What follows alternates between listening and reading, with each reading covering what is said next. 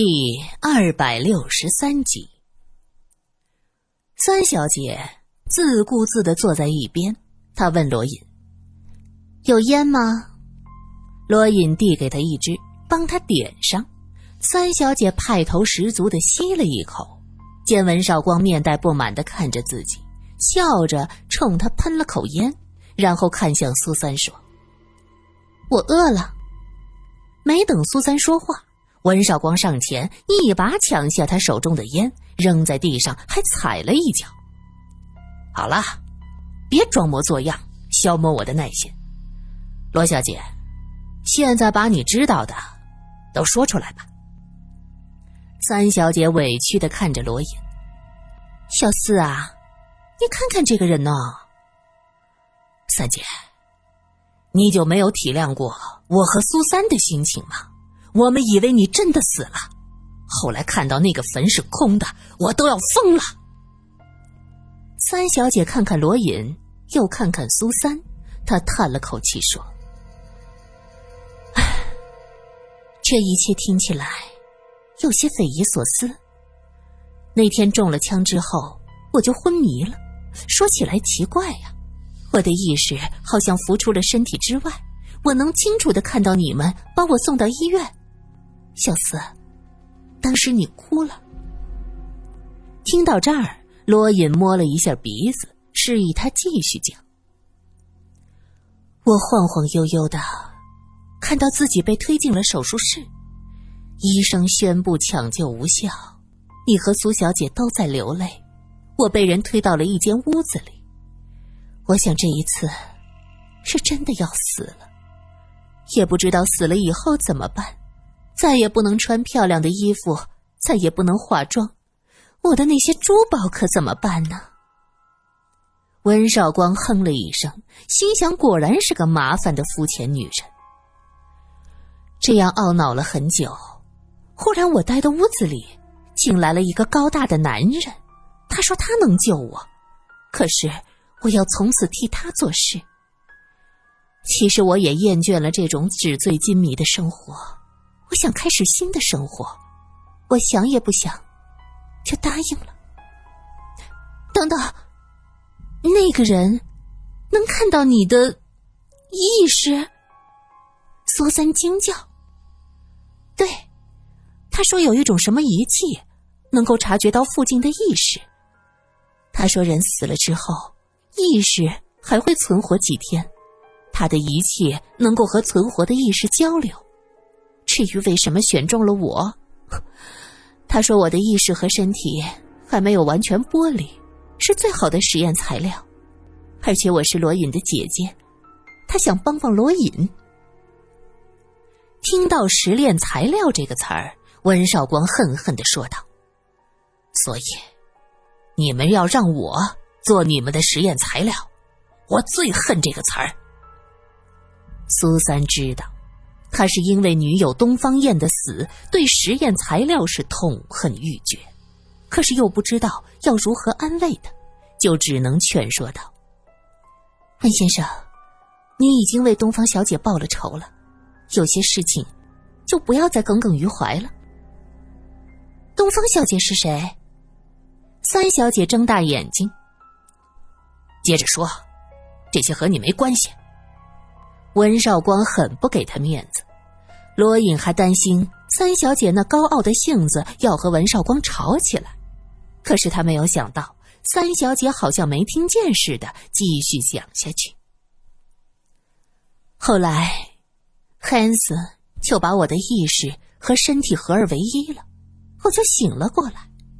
哦，你们应该能猜到了，那个人就是汉斯，他自称是苏小姐的舅舅。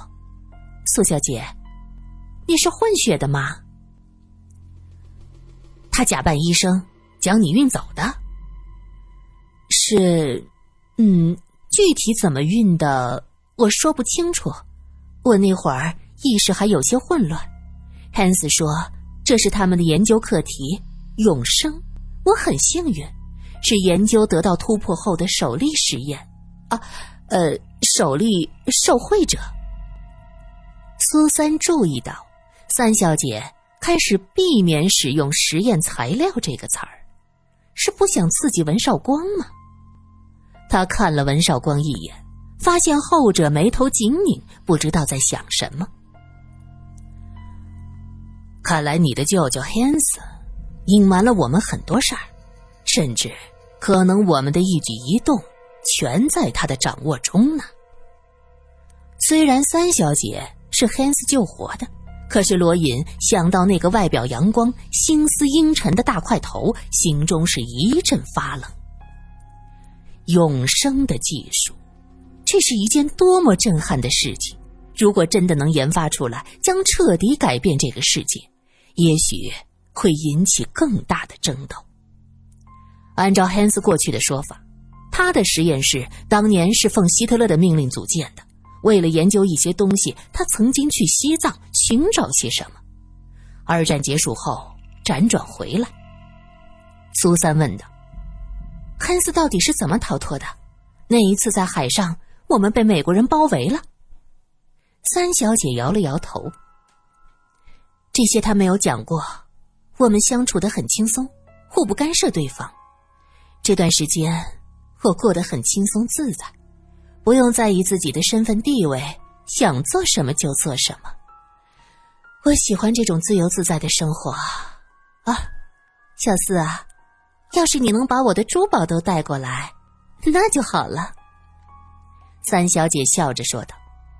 突然间，传来了三声敲门声。三小姐站起来，啊，一定是 Hans。果然，门开了。正对上一张阳光灿烂的笑脸，汉斯张开双臂，将苏三搂在怀里。哦，我的苏三，好久不见，舅舅想你呀。苏三身子一僵，罗隐一把将汉斯的手扯开。好了，汉斯先生，你不要再演戏了。你的目的到底是什么？不要和我说这一切都是巧合。从你在游轮上和苏三相认，到救下我三姐，一直到现在，你到底想干什么？潘斯双手一摊：“我的小天使，你是相信舅舅的，对吗？”苏三摇头：“不，潘四先生，我现在已经开始怀疑你之前说的一切了。我之前说的都是真的。”我的的确确是你的舅舅，你是我最珍贵的宝贝儿。恩斯说着转身，原来他将一个大盒子放在了门前。那，这是那尊佛像，我现在拿来还给你们。恩斯满脸的真诚，我的天使，你现在能相信我了吧？苏三伸手去接那个佛像。温少光先他一步，将盒子抱在怀里。你别碰，反正我已经被他影响了。说着，将盒子放在桌上，打开盒子，黑乎乎的佛像就露了出来。苏三过去从来没有仔细的看过这尊佛像，他只记得是个童子，一手指天，一手指地。温少光抱起佛像，仔仔细细的研究。三小姐却惊叫道：“你快放下他，这东西太邪性。”罗隐看了三小姐一眼，也凑过去。我过去还没发现，这佛像是空的。温少光掂了掂佛像的重量。这几天，他们只考虑佛像诅咒到底是什么，并没有认真去观察这个佛像。温少光掂了一下佛像，发现这佛像重量有问题。如果是实心的，它应该会更重。罗隐看向 Hans，我不相信你能完璧归赵。将你的调查结果公布出来吧，Hans 先生。大家都是聪明人，有什么话直说好了。好，我用仪器检查过。这佛像的确是空心的，内部凹凸不平，有很多的小空洞，同时还有一些奇怪的同心环，能发出一种人的耳朵没法察觉的次声波。那是什么？苏三和罗三小姐都不明白。温少光看着佛像，是若有所思。频率小于二十赫兹的声波叫做次声波，次声波不容易衰减，不容易被水和空气吸收。有些次声波和人体器官的振动频率是相通的。容易和人体器官产生共振。你的意思是，这个佛像所产生的次声波是真凶？没错，文先生真聪明，不妨考虑一下加入我们的组织。我们有最优秀的科学家和实验室，在战败国的领土上。文少光还在记恨 Hans，他故意反问。汉斯耸耸肩，哼哼，随便你怎么说，但是你要知道，我们的元首没这么容易失败。我们暗中的力量到底有多大，谁都不清楚。那么，既然是次声波杀人，那为什么死的人都喊侯景害人呢？苏三提出了自己的疑问。也许是共振频率导致的。第一个喊侯景杀人的沈先生，他是个历史学者，也是他考证出这尊佛像是南梁旧物，甚至可能是梁武帝宫里的东西。他固执的认为这一点，所以当次声波和他的内脏以及脑部发生共振时，扰乱了他的神经。他认定自己见到了侯景，很有可能认定自己就是那个被饿死的梁武帝。哦，苏珊。你们中国的古人好残忍，怎么能把人活活饿死？听到 Hans 说这儿，温少光冷笑：“比不上贵国将人集中起来一起屠杀来的慈悲，那是纳粹做的，和我的国家没有关系。我只是一个科学家。”Hans 急忙解释：“哼，鬼子就是鬼子。”温少光最恨侵略者，提到就气儿不打一处来。汉斯索性不理他，继续说下去：“次声波会干扰人的神经系统的正常功能，危害人体健康。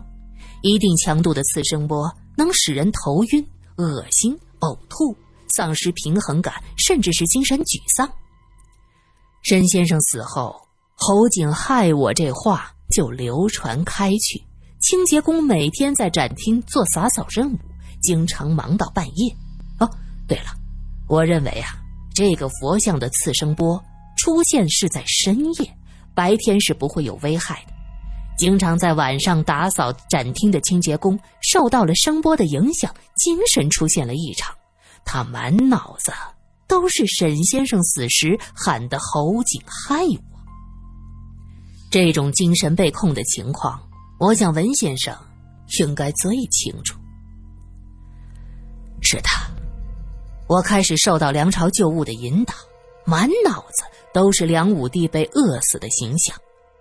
我当时强迫自己别去想这些乱七八糟的，可是随后呢，我就像是回到了战场上，跟战友是一起杀敌。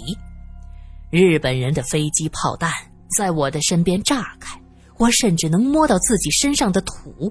这实在是太逼真了，我怎么控制自己的心神都没法摆脱这种梦魇。温少光说到这儿，心有余悸。文先生的意志力非常的坚定，你已经做得很好了。我的仪器分析，这个佛像的能量已经增强，如果深夜单独和他多待几天，很快就会出现内出血和心脏麻痹。汉斯对文少光竖起了大拇指，文少光却是轻哼了一声。汉斯拿起佛像，晃了晃，他实在是想不清楚这一次声波干扰到底是怎么回事竟然能悄无声息夺人性命。次声波是看不见、听不到、摸不着的。温少光看着佛像，叹了口气：“怎么？”恩斯先生舍得把这佛像送回来，是因为它没有你的利用价值，你打算用它来和罗兄、苏小姐买个好？文先生呐，话别说的这么难听嘛。苏森是我的孩子，帮助自己的孩子，这不是很正常的吗？我拿走佛像也是为了研究嘛。汉斯打着哈哈，可是苏三却不相信他的话。汉斯应该盯着这个佛像很久了，只是中间有事耽误了他的计划。等他打算拿走佛像时，发现席宁竟然抱着盒子去自首，而这佛像又落在了文少光和罗隐的手中。于是他偷走佛像，又带走文少光，打算做实验。可是他万万没有想到，这个佛像最后的监测结果出乎了他的意料。苏三想了想，说道：“我明白了，这佛像对你没有一点帮助，所以你只能还回来，对吗，我的汉斯舅舅？”汉斯一听到苏三叫他舅舅，立刻是眉开眼笑，连连点头。南先生。到底是不是你叫席宁杀的？苏三问。我只是叫席宁拿佛像，我可没有叫他杀人。